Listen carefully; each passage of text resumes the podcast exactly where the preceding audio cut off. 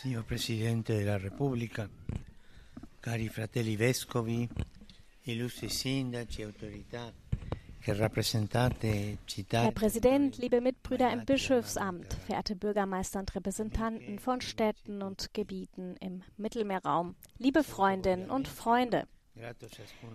Ich grüße Sie alle herzlich und bin Ihnen allen dankbar, dass Sie die Einladung von Kardinal Avelin zur Teilnahme an diesem Treffen teilgenommen haben. Ich danke Ihnen für Ihre Arbeit und für die wertvollen Überlegungen die sie miteinander geteilt haben. Nach Bari und Florenz geht der Prozess im Dienste der Mittelmeervölker weiter. Auch hier sind kirchliche und zivile Führungspersönlichkeiten gemeinsam, nicht um gegenseitige Interessen zu verhandeln, sondern weil sie angetrieben sind vom Wunsch, sich um den Menschen zu kümmern. Denke, Danke, dass Sie dies gemeinsam mit den jungen Menschen tun, die Gegenwart und Zukunft der Kirche und der Gesellschaft sind. Die Stadt Marseille ist schon sehr alt. Sie wurde von griechischen Seefahrern aus Kleinasien gegründet und geht dem Mythos nach auf eine Liebesgeschichte zwischen einem ausgewanderten Seemann und einer einheimischen Prinzessin zurück. Seit ihren Anfängen hat sie einen vielfältigen und kosmopolitischen Charakter. Sie nimmt die Reichtümer des Meeres in sich auf und gibt auch denjenigen eine Heimat, die keine mehr haben. Marseille zeigt uns, dass trotz aller Schwierigkeiten ein Zusammenleben möglich ist und dass es eine Quelle der Freude ist. Auf der Landkarte scheint die Stadt Marseille zwischen Nizza und Montpellier auch fast ein Lächeln zu zeichnen. Das gefällt mir, Marseille so zu sehen. Marseille, das Lächeln des Mittelmeers. Spontanen Applaus für Papst Franziskus Betrachtung zu Marseille. Ich möchte Ihnen nun gerne ein paar Gedanken zu drei Dingen darlegen, die Marseille besonders charakterisieren. Das Meer, der Hafen und der Leuchtturm. Das sind drei Symbole das Meer. Eine Vielzahl von Völkern hat diese Stadt zu einem Mosaik der Hoffnung gemacht. Mit ihrer großen multiethnischen und multikulturellen Tradition, die durch die mehr als 60 Konsulate auf dem Stadtgebiet repräsentiert wird. Marseille ist sowohl eine plurale als auch eine singuläre Stadt, denn es ist gerade diese Pluralität, die sich aus der Begegnung mit der Welt ergibt, die ihre Geschichte so einzigartig macht. Wir hören heute oft, dass die Geschichte des Mittelmeerraums ein Geflecht aus Konflikten zwischen verschiedenen Zivilisationen, Religionen und Weltanschauungen sei. Wir verkennen die Probleme nicht, aber lassen wir uns nicht täuschen. Der Austausch zwischen den Völkern hat den Mittelmeerraum zu einer Wiege der Zivilisation gemacht, zu einem Meer voller Schätze, so dass er, wie ein großer französischer Historiker schrieb, nicht eine Landschaft, sondern zahllose Landschaften ist. Es ist nicht ein Meer, sondern eine Reihe von Meeren. Seit Jahrtausenden fließt daran alles zusammen, was seine Geschichte kompliziert und reich macht. Das Mare Nostrum ist ein Ort der Begegnung zwischen den abrahamitischen Religionen, dem griechischen, lateinischen und arabischen Denken, der Wissenschaft, der Philosophie, dem Recht und vielen anderen. Es hat der Welt den hohen Wert der Menschlichkeit geschenkt, des Menschen mit Freiheit, der für die Wahrheit offen ist und erlösungsbedürftig, der die Welt als ein zu entdeckendes Wunder und einen zu bewohnenden Garten sieht, im Zeichen eines Gottes, der mit den Menschen Bünde schließt. Ein bedeutender Bürgermeister sah im Mittelmeerraum nicht eine Konfliktfrage, sondern eine Antwort des Friedens, ja, den Anfang und das Fundament des Friedens unter allen Völkern der Welt. Er sagte, die Antwort ist möglich, wenn man die gemeinsame historische und sozusagen dauerhafte Berufung bedenkt, die die Vorsehung den Völkern und Nationen, welche an den Ufern dieses geheimnisvollen erweiterten Sees des Mittelmeers leben. Lago di Tiberia di allargato che il Mediterraneo. Des Mittelmeers leben. Der See von Tiberias oder auch das Galiläische Meer ist also der Ort, an dem sich zur Zeit Jesu eine große Vielfalt an Völkern, Kulten und Traditionen konzentrierte. Und genau dort, im heidnischen Galiläa, das von der Straße am Meer durchquert wird, spielte sich der Großteil des öffentlichen Lebens Jesu ab. Ein vielgestaltiger und in vielerlei Hinsicht instabiler Kontext war der Ort der universalen Verkündigung der Seligpreisungen im Namen eines Gottes, der Vater aller ist, der seine Sonne aufgehen lässt über Bösen und Guten und es regnen lässt über Gerechte und Ungerechte. Er stellte auch eine Einladung dar, die Grenzen des Herzens zu weiten und ethnische und kulturelle Barrieren zu überwinden. Das also ist die Antwort, die vom Mittelmeer ausgeht.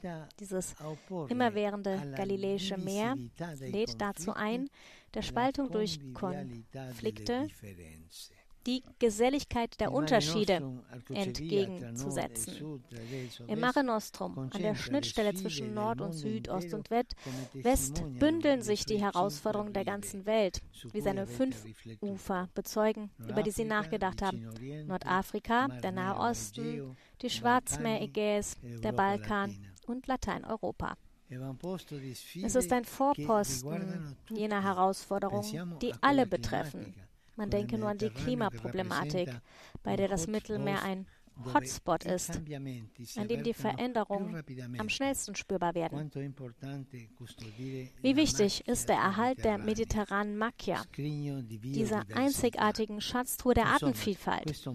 Kurz gesagt, dieses Meer, welches einen einzigartigen Zugang zur Komplexität bietet, ist ein Spiegel der Welt und es trägt in sich eine globale Berufung zur Geschwisterlichkeit,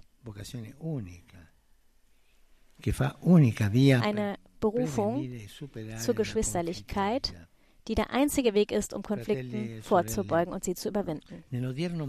Brüder und Schwestern, im heutigen Meer der Konflikte sind wir hier, um den Beitrag des Mittelmeerraums zur Geltung zu bringen, damit er wieder zu einer Werkstatt des Friedens werden kann.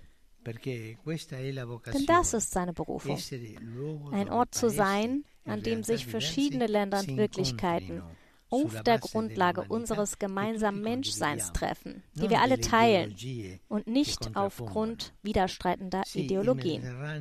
Ja, der Mittelmeerraum ist Ausdruck eines nicht uniformen und ideologischen, sondern eines vielgestaltigen und realitätsgerechten Denkens, eines lebendigen, offenen und versöhnlichen Denkens, eines Gemeinschaftsdenkens. Das ist das Wort.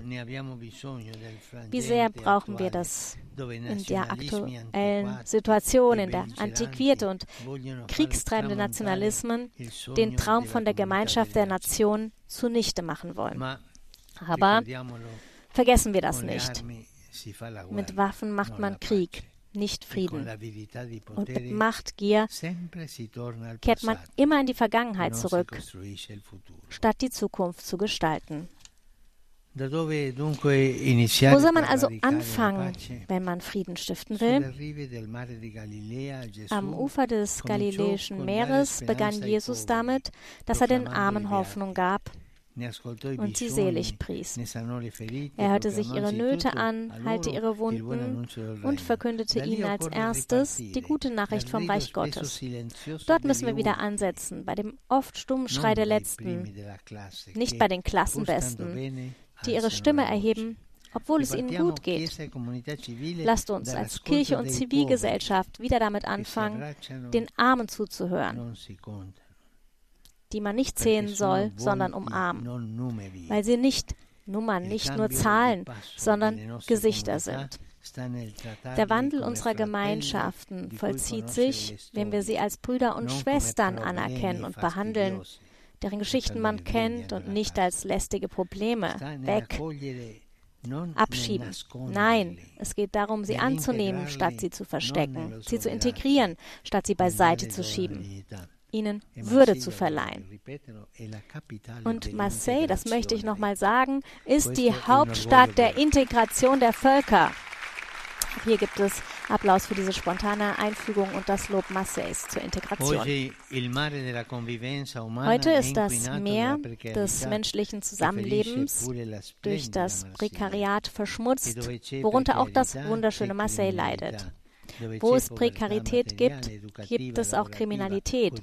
Wo es materielle, bildungsbezogene, arbeitsbezogene, kulturelle und religiöse Armut gibt, ist das Terrain für Mafiabanden und illegalen Handel geebnet.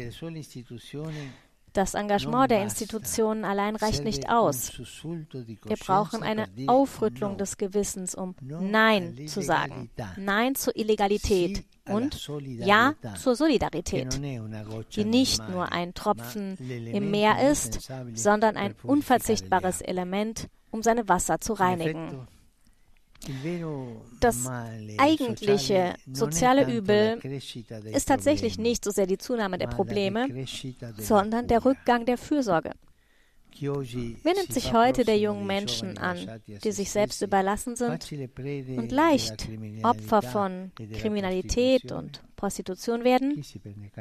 Wer kümmert sich um die? Wer ist den Menschen nahe, die von der Arbeit versklavt werden, die sie eigentlich freier machen sollte? Wer kümmert sich um die verunsicherten Familien, die Angst vor der Zukunft haben und davor, neues Leben in die Welt zu setzen?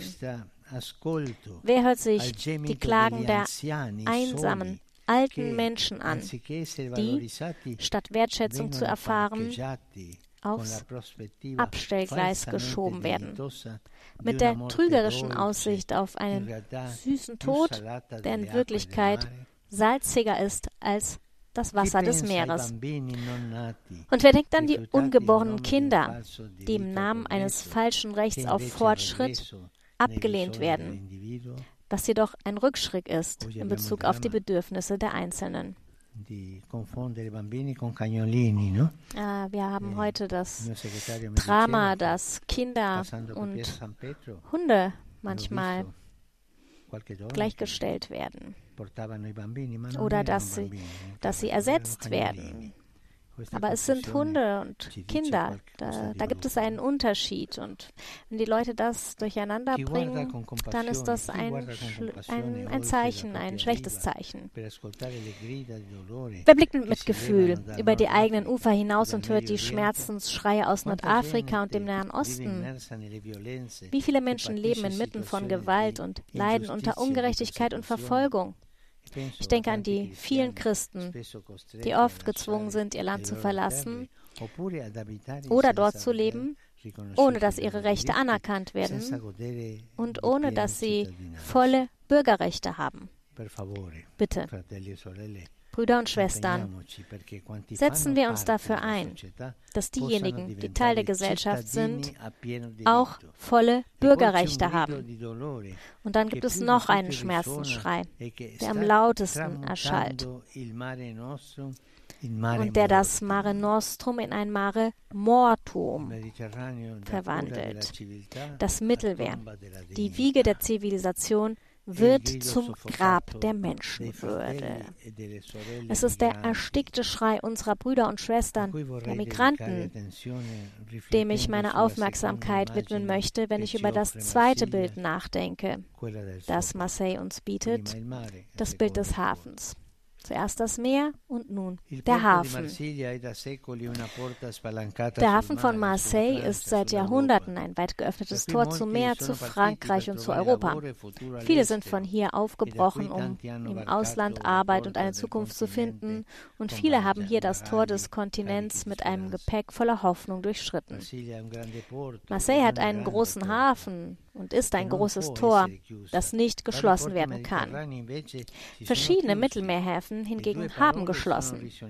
Und zwei Worte waren immer wieder zu hören und schürten die Ängste der Menschen. Invasion und Notlage. Aber diejenigen, die ihr Leben auf dem Meer riskieren, sind keine Invasoren. Sie suchen Aufnahme. Sie suchen Leben. Was die Notsituation angeht, so ist das Migrationsphänomen nicht so sehr eine momentane Notlage, die immer gerne für panikmachende Propaganda herhalten muss, sondern eine Gegebenheit unserer Zeit, ein Prozess, der drei Kontinente rund um das Mittelmeer betrifft und der mit kluger Weitsicht gestaltet werden muss, mit einer europäischen Verantwortung, die in der Lage ist, die objektiven Schwierigkeiten anzugehen. Ich sehe hier die Häfen, die äh, besonders privilegiert sind für die Migranten. Malta, Italien, Spanien, Zypern, Griechenland, alle am Mittelmeer. Dort kommen viele Migranten an. Das Mare Nostrum schreit nach Gerechtigkeit, denn an seinen Ufern herrschen auf der einen Seite Überfluss, Konsum und Verschwendung und auf der anderen Seite hingegen sind Armut und Prekarität. Auch hier spiegelt der Mittelmeerraum die Welt wider. Der Süden wendet sich dem Norden zu. So viele Entwicklungsländer, die von Instabilität, Regimen, Kriegen und Verödung geplagt sind, blicken auf die wohlhabenden Länder in einer globalisierten Welt, in der wir alle miteinander verbunden sind. Aber die Kluft noch nie so tief war wie heute. Und doch ist diese Situation nicht erst in den letzten Jahren entstanden. Und dieser Papst, der vom anderen Ende der Welt kommt, ist auch nicht der Erste, der das alles als dringlich und besorgniserregend empfindet. Die Kirche spricht schon seit mehr als 50 Jahren eindringlich davon. Auch hier gibt es Applaus. Kurz nach dem Ende des Zweiten Vatikanischen Konzils schrieb Paul VI. in seiner Enzyklika Populorum Progressium, die Völker, die Hunger leiden, bitten die Völker, die im Wohlstand leben, dringend und inständig um Hilfe.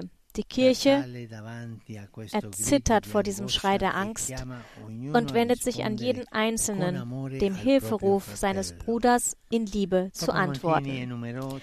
Papst Montini zählte drei Pflichten der stärker entwickelten Nationen auf, die in der natürlichen und übernatürlichen Brüderlichkeit der Menschen wurzeln. Er spricht von der Pflicht zur Solidarität, also Hilfe, die die reichen Völker den Entwicklungsländern leisten müssen, dann von der Pflicht zur sozialen Gerechtigkeit, also das, was an Wirtschaftsbeziehungen zwischen den mächtigen und schwachen Völkern ungesund ist, abzustellen. Und drittens von der Pflicht zur Liebe zu allen, die Schaffung einer menschlicheren Welt für alle, wo alle geben und empfangen können, wo jeder etwas gibt und etwas bekommt, ohne dass der Fortschritt der einen ein Hindernis für die Entwicklung der anderen ist. Im Licht des Evangeliums und dieser Erwägungen betonte Paul VI. im Jahr 1967 die Pflicht zur Gastfreundschaft. Dazu schrieb er, wir können nicht genug darauf hinweisen. Dazu hatte Pius XII bereits 15 Jahre zuvor ermutigt, als er schrieb, dass die Familie von Nazareth im Exil, Jesus, Maria und Josef, die nach Ägypten auswanderten, das Vorbild, das Beispiel und der Halt aller Auswanderer und Pilger, jeden, Alters, jeden Alters und aus jedem Land sind. Aller Flüchtlinge jeglicher Art, die sich aufgrund Verfolgung oder Not gezwungen sehen, ihre Heimat, ihre lieben Verwandten zu verlassen und in ein fremdes Land zu gehen.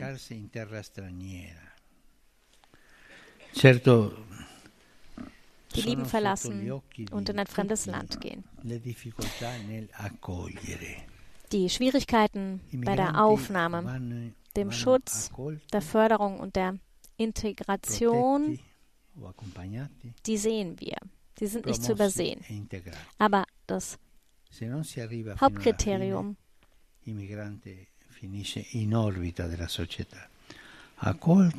Aber es geht darum, Migranten aufzunehmen, zu begleiten und zu integrieren.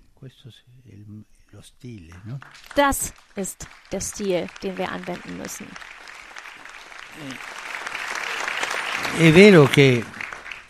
Facile das ist natürlich nicht leicht. Unerwartete Menschen zu integrieren. Aber das Hauptkriterium kann nicht der Erhalt des eigenen Wohlstandes sein, sondern vielmehr die Wahrung der Menschenwürde. Diejenigen, die bei uns Zuflucht suchen, sollten nicht als eine Last angesehen werden, die wir zu tragen haben sondern wir sollten sie alle als Brüder und Schwestern ansehen. Dann werden sie uns als Geschenk erscheinen. Morgen ist der Welttag der Migranten und Flüchtlinge.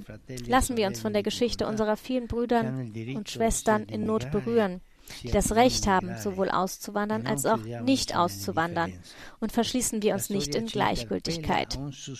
Die Geschichte verlangt von uns eine Aufrüttelung des Gewissens, um einen Schiffbruch der Zivilisation zu verhindern. Die Zukunft liegt nicht in der Abschottung, die eine Rückkehr in die Vergangenheit ist, eine Kehrtwende auf dem Weg der Geschichte.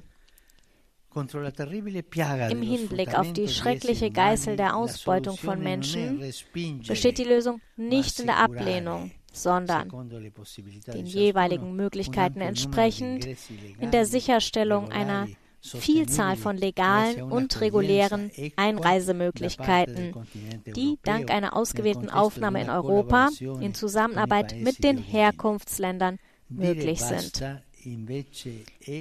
Genug sagen bedeutet, die Augen zu verschließen. Der Versuch, sich heute selbst zu retten, wird sich morgen in eine Tragödie verwandeln. Künftige Generationen werden uns danken, wenn es uns gelungen ist, die Bedingungen für eine unvermeidliche Integration zu schaffen, während sie uns die Schuld geben werden, wenn wir lediglich eine sterile Assimilation betrieben haben. Integration, auch von Migranten, ist mühsam, aber weitsichtig. Sie bereitet die Zukunft vor, die, man will oder nicht, entweder eine gemeinsame sein wird oder gar keine sein wird. Entweder gemeinsam die Zukunft schaffen oder wir haben gar keine Zukunft. Assimilation, die keine Rücksicht auf Unterschiede nimmt und starr in ihren eigenen Paradigmen verharrt, führt dazu, dass die Idee die Wirklichkeit beherrscht und sie gefährdet die Zukunft, indem sie Distanzen vergrößert und eine Ghettoisierung provoziert, die Feindseligkeit und Unduldsamkeit hervorruft. Wir brauchen Geschwisterlichkeit so sehr wie das tägliche Brot. Schon das Wort Bruder, das aus dem Indoeuropäischen stammt, offenbart eine Herkunft, die mit Ernährung und Lebensunterhalt zu tun hat. Wir erhalten uns nur selbst, wenn wir die Schwächsten mit Hoffnung nähren, indem wir sie als Brüder und Schwestern willkommen heißen. Lasst uns das nicht vergessen, die Gastfreundschaft. Vergesst die Gastfreundschaft nicht. Daran erinnert uns auch die Heilige Schrift im Alten Testament. Witwen, Waisen und Fremde. Nächstenliebe und Hilfe für sie, auch für die Migranten, die Fremden. In dieser Hinsicht ist der Hafen von Marseille auch ein Tor des Glaubens. Der Überlieferung nach landeten die heiligen Martha, Maria und Lazarus hier und säten das Evangelium in dieser Gegend aus. Der Glaube kommt vom Meer, wie schon die stimmungsvolle Marseiller Lichtmess-Tradition mit einer maritimen Prozession zeigt. Lazarus ist Evangelium der Freund Jesu, aber den gleichen Namen trägt auch der Protagonist eines sehr aktuellen Gleichnisses, das uns die Augen für die Ungleichheit öffnet, die die Geschwisterlichkeit zerstört und uns von der Vorliebe des Herrn für die Armen erzählt. So können wir Christen, die wir an den menschgewordenen Gott glauben, an den ein und einzigen Menschensohn, der an den Ufern des Mittelmeers von sich als dem Weg der Wahrheit und dem Leben sprach, nicht akzeptieren, dass die Wege der Begegnung versperrt werden. Lasst uns die Wege der Begegnung bitte nicht versperren.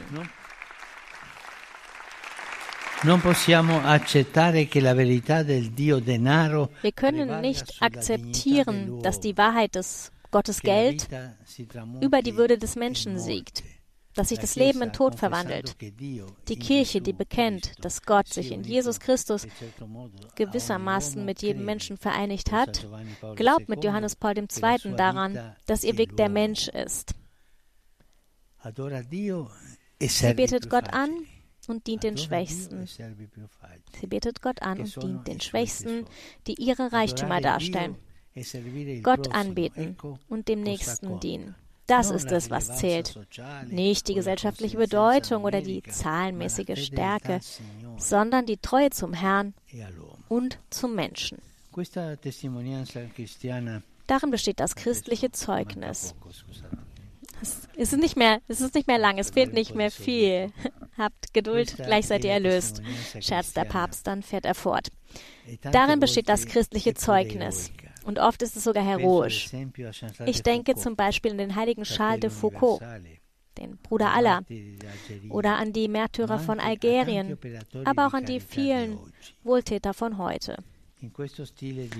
In dieser unerhört evangeliumsgemäßen Lebensweise findet die Kirche den sicheren Hafen, in dem sie anlegen und aus dem sie wieder auslaufen kann, um sich mit den Menschen aller Völker zu verbinden, so wie überall nach den Spuren des Heiligen Geistes zu suchen und das weiterzugeben, was sie aus Gnade empfangen hat. Das ist die reinste Wirklichkeit der Kirche. Das ist, so schrieb Bernanon, die Kirche der Heiligen. Und er fügte hinzu, dass dieser ganze große Organismus der Weisheit, der Stärke, der geschmeidigen Disziplin, der Pracht und der Majestät für sich genommen nichts ist, wenn er nicht beseelt ist von der Liebe. Ich möchte diesen französischen Scharfsinn loben, diesen gläubigen und schöpferischen Genius, der diese Wahrheiten durch eine Vielzahl von Gesten und Schriften zum Vorschein gebracht hat. Der heilige Cäsarius von Aal sagte, wenn du Nächstenliebe besitzt, besitzt du Gott. Und wenn du Gott besitzt, was fehlt dir? Pascal erkannte, der einzige Gegenstand der Schrift ist die Liebe. Und die Wahrheit ohne die Liebe ist nicht Gott. Sie ist ein Bild und ein Götze, den man nicht lieben noch anbeten soll. Der heilige Johannes Cassian, der hier starb, schrieb, dass alles, auch das, was als nützlich und notwendig angesehen wird, weniger wert ist als das Gut des Friedens und der Nächstenliebe. Deshalb ist es also gut, dass Christen der Nächstenliebe niemandem nachstehen und dass das Evangelium der Nächstenliebe die Magna Carta der Seelsorge ist. Wir haben nicht den Auftrag, vergangenen Zeiten nachzutrauern oder eine neue kirchliche Relevanz zu suchen, sondern wir sind aufgerufen, Zeugnis abzulegen. Nicht das Evangelium mit Worten zu besticken, sondern es zu verwirklichen. Nicht die Sichtbarkeit zum Maßstab zu machen, sondern uns uneigennützig zu verausgaben, im Glauben, dass das Maß Jesu, die Liebe ohne Maße ist. Paulus, der Apostel der Heiden, der einen großen Teil seines Lebens auf den Mittelmeerrouten von einem Hafen zum anderen verbracht hat, er lehrte uns, dass, um das Gesetz Christi zu erfüllen, einer des anderen Last tragen muss. Liebe Mitbrüder im Bischofsamt, würden wir den Menschen keine Lasten auf, bitte? Bürden wir den Menschen keine Lasten auf, sondern entlasten wir sie im Namen des Evangeliums, Evangeliums der Barmherzigkeit, um die Wohltaten Jesu freudig an eine müde und verwundete Menschheit weiterzugeben. Möge die Kirche una riunione di prescrizioni nicht nur eine Versammlung sein, bei der Rezepte ausgegeben werden, sondern ein Hafen der Hoffnung für die Entmutigten sein.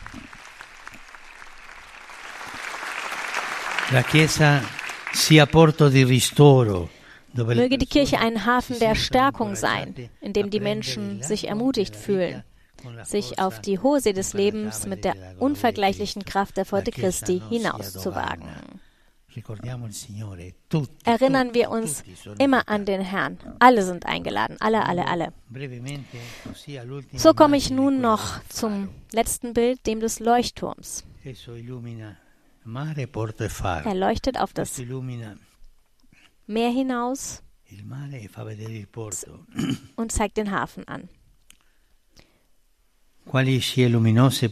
Welche Lichtzeichen können den Kurs der Kirche am Mittelmeer leiten, frage ich mich.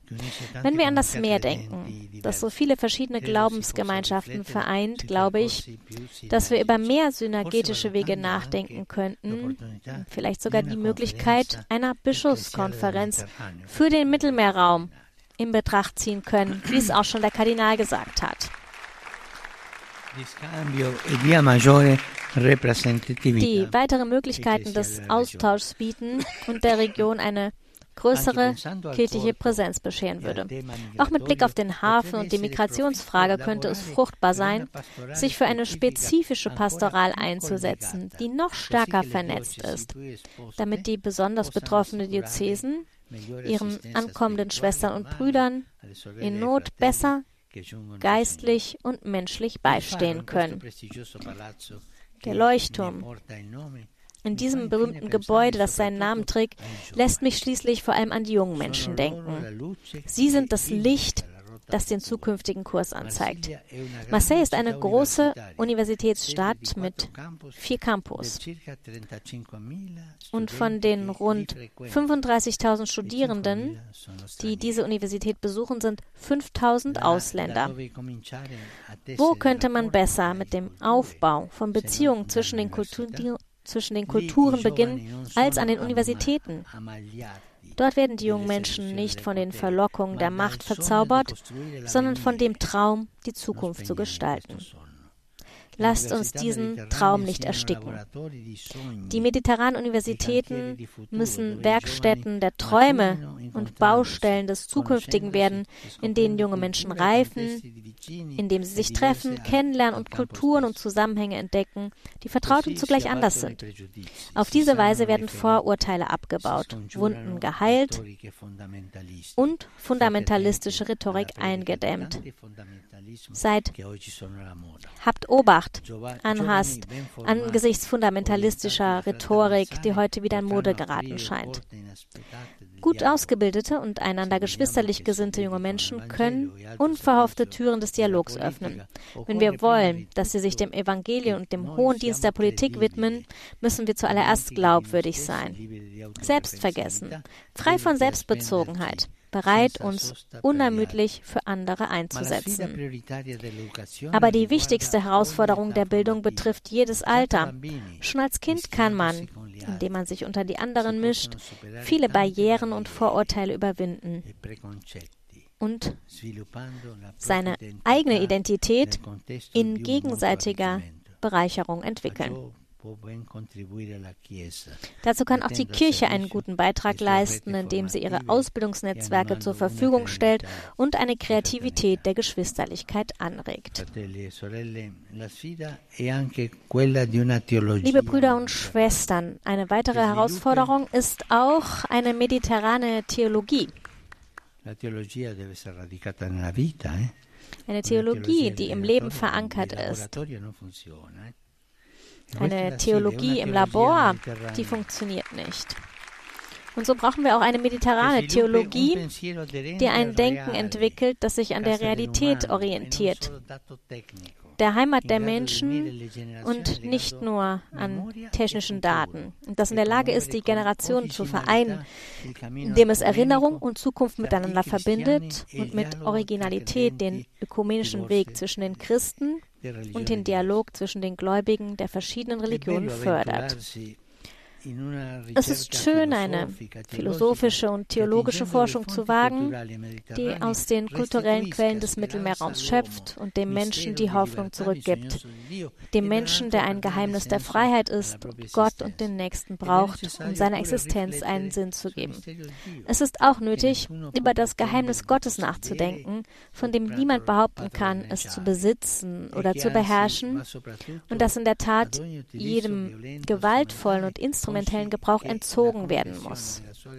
In dem Bewusstsein, dass das Bekenntnis seiner Größe in uns die Demut der Suchenden voraussetzt. Liebe Brüder und Schwestern, ich bin sehr froh, hier in Marseille zu sein.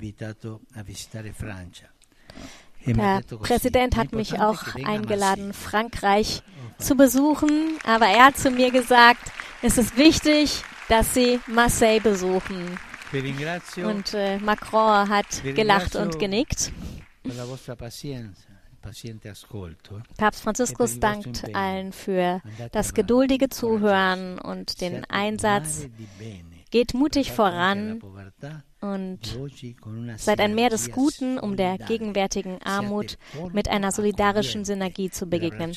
Seid ein einladender Hafen, um diejenigen aufzunehmen, die eine bessere Zukunft suchen.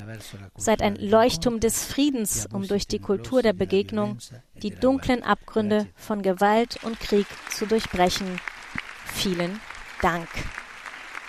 Soweit die Rede von Papst Franziskus hier zum Abschluss des dritten Mittelmeertreffens, die Sie auch im Wortlaut gemäß der offiziellen deutschen Übersetzung bei uns im Internet noch einmal nachlesen können auf www.radiovatikan.de. Viel Applaus hier für Papst Franziskus und seine Worte im Auditorium des Palais du Faro in Marseille.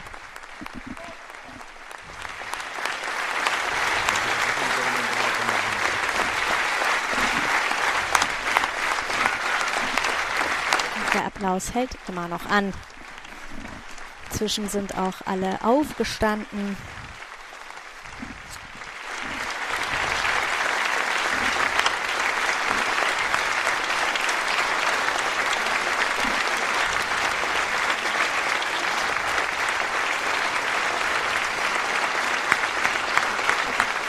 Nach dieser Rede von Papst Franziskus zum Abschluss des Mittelmeertreffens in Marseille. Und nun spricht noch der Vorsitzende der französischen Bischofskonferenz, Eric de Moulin Buffon, der Erzbischof von Reims.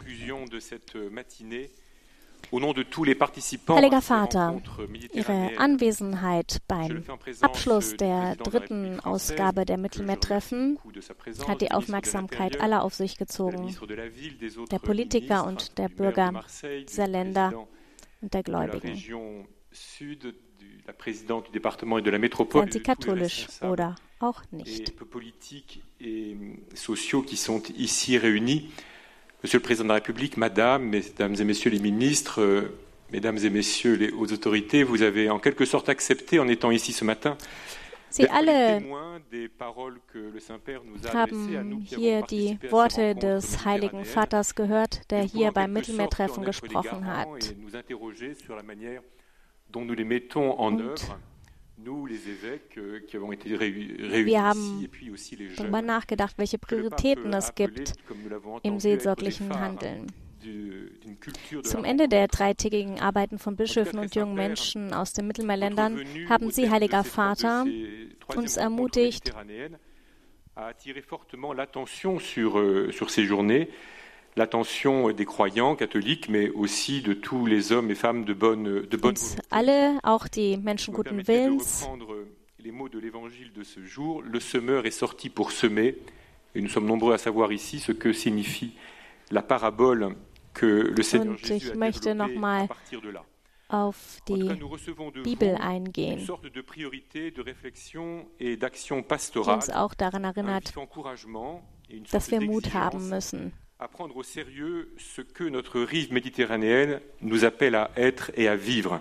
Und dass wir das ernst nehmen müssen, wozu das Jean Mittelmeer uns aufruft. qui fut un chantre aussi de la Provence et de la Méditerranée. Il écrivait Cette mer ne sépare pas, elle unit.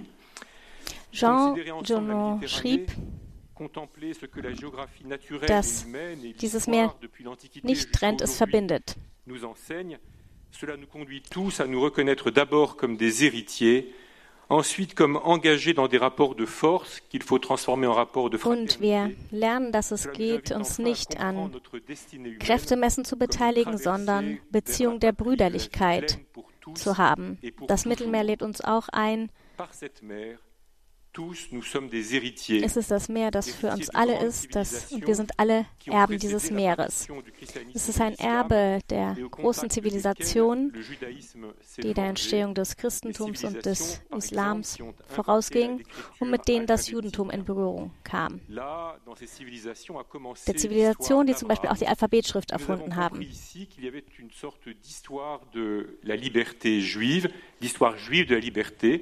Comme il y a une histoire grecque de la liberté, une histoire juive de l'espérance. Und es gibt auch eine Geschichte der Hoffnung hier. Y a-t-il une histoire arabe ou africaine de la liberté et de l'espérance?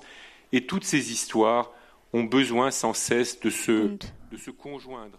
Viele verschiedene Geschichten berichten auch von Hoffnung. Ainsi Jean Genot a-t-il écrit Tel vallon au nord de Sainte-Victoire semble avoir été écrit, décrit par Simbad le marin. Ce laboureur est dans Théocrite ou dans Virgile, ce piégeur de Grive est dans l'histoire arabe de Tabari. Und Jean Giono schrieb, ein Teil nördlich von Saint-Victor scheint von Sindbad, dem Seefahrer, beschrieben worden zu sein. Der Arbeiter findet sich auch bei Theokrit oder Virgil und der Jäger findet sich in der arabischen Erzählung von Tabari. Dieses Erbe lebt in der Art und Weise fort, wie wir unseren Glauben oder unsere Religion leben. Aucun héritier ne peut s'approprier de tels héritages, chacun ne les reçoit que pour les partager, que transmettront nos générations.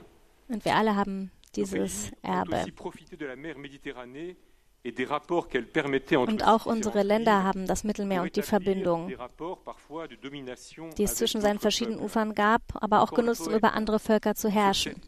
Noch einmal der Dichter Jean Ginot, er sagte in etwa, auf diesem Gewehr wurden über Jahrtausende hinweg Mord und Liebe gehandelt.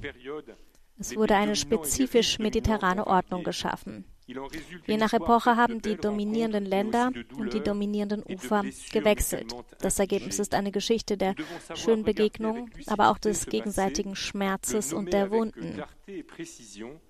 Wir müssen in der Lage sein, einen klaren Blick auf diese Vergangenheit zu werfen, sie deutlich zu benennen und so auf eine realere, tiefere Versöhnung hinzuarbeiten, die alle Menschen stärker berühren kann, als ein von politischen Interessen oder Kämpfen instrumentalisierter Diskurs gemeinsam mit anderen, aber jeder mit den jeweils eigenen spirituellen Ressourcen. So können und müssen unsere Kirchen das gegeneinander begangene Unrecht mit Nachdruck ins Bewusstsein rücken und zu seiner Versöhnung beitragen. Il y a de l'orgueil et du mépris, de l'humiliation et du ressentiment wir dürfen auch nicht vergessen, dass das Mittelmeer stets ein Ort des persönlichen Schicksals war und ist. Es ist Quelle ästhetischer Schönheit. Und es ist auch noch eine Quelle ästhetischer Schönheit, ein Reservoir an Nahrungsmitteln und Produkten. Und es ist Teil der Langgeschichte der Menschheit. Seine Betrachtung hilft, das irdische Leben als eine Reise in die Heimat zu verstehen. Dazu noch ein letztes Mal der Dichter Jono. Den Völkern an seinen Ufern, auch wenn sie verschiedenen Rassen und Religionen angehören, zwingt es, das Meer, dieselben Gesten auf. Tausende Millionen von Menschen haben ihr Leben auf Gedeih und Verderb riskiert, um zu mehr Glück, Freiheit, Leben und Freude zu gelangen oder um in Verzweiflung und Tod zu stürzen. Wir Christen, gemeinsam mit vielen anderen, können nicht auf die Wellen dieses Meeres blicken, ohne an all diejenigen zu denken, die sich auf es verlassen haben, von Odyssee, von Odysseus bis zu denen, die heute versuchen, ihr Land über das Meer zu verlassen. Je nachdem, ob wir religiös sind oder nicht, verstehen wir die Ewigkeit, zu der der Mensch berufen ist, anders. Diese Sichtweise bestimmt auch bestimmte Auffassungen vom irdischen Leben und von der Verantwortung jedes Menschen. Wir wollen versuchen, unsere Horizonte füreinander zu öffnen, damit unsere Hoffnung mit so vielen Menschen wie möglich geteilt werden kann.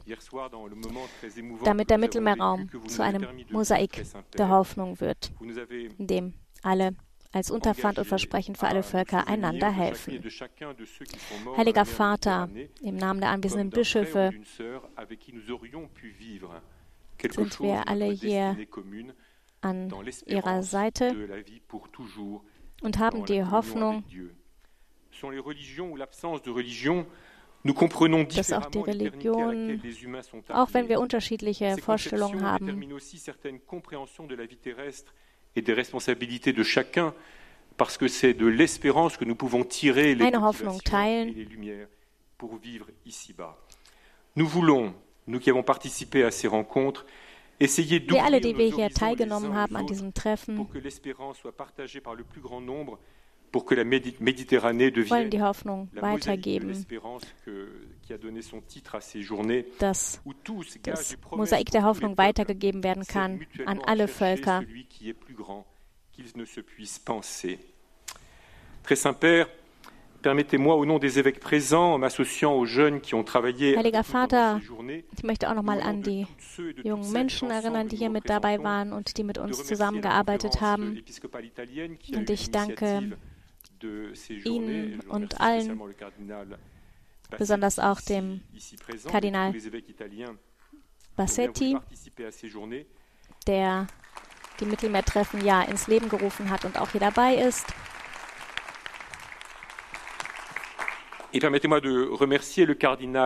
Aveline. Natürlich möchte ich auch Kardinal Jean-Marc équipes formidables, Avelin, dem Erzbischof von Marseille, danken, der nun hier dieses formidable dritte Mittelmeertreffen ausgerichtet hat.